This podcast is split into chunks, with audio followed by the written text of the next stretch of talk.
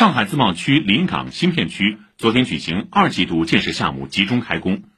十二个项目总投资达二百二十四亿元，其中位于滴水湖畔西岛的中银金融中心双子塔楼将成为新片区又一地标性建筑。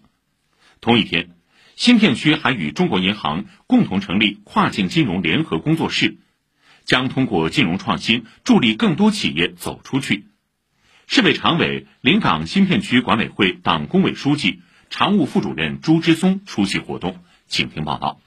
这座中银金融中心选址在滴水湖西岛，也是新片区金融总部集聚和金融业务创新核心区。地面上两座近两百米的双子塔楼，呈两个阿拉伯数字一的造型相对而立，远远望去就如同一扇面向滴水湖、通向东海的大门。中建二局华东公司项目设计总监王鹤说：“这一造型设计由他们从不同方案中优中选优，最终呢选定了这么一个造型，是由两栋接近两百米高的超高层建筑来组成的。顶部呢由突出的锥形体来相连，寓意着两个一百年这么重要的一个交汇时刻。项目建成之后，将成为包含金融总部办公和各类商业设施的城市综合体。”中国银行上海市分行交易银行部副总经理王景文说：“他们正计划把集团的部分功能移到新片区，借助新片区的特殊政策，实现跨境金融、离岸贸易等创新业务。我们未来可能会把集团的一些功能中心、培训中心、一些集中的运营中心放在西岛里面，包括我们跨境创新的尝试，也包括我们证券啊、基金啊、保险都有可能往这里面去引入，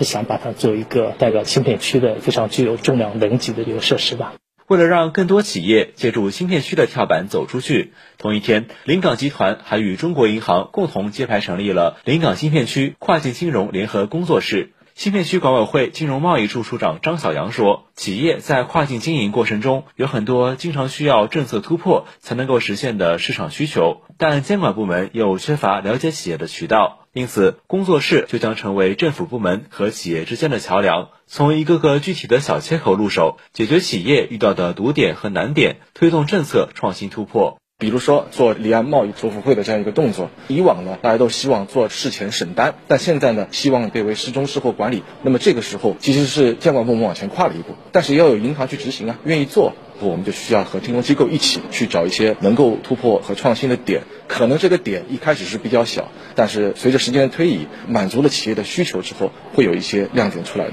以上由驻临港记者赵红辉报道。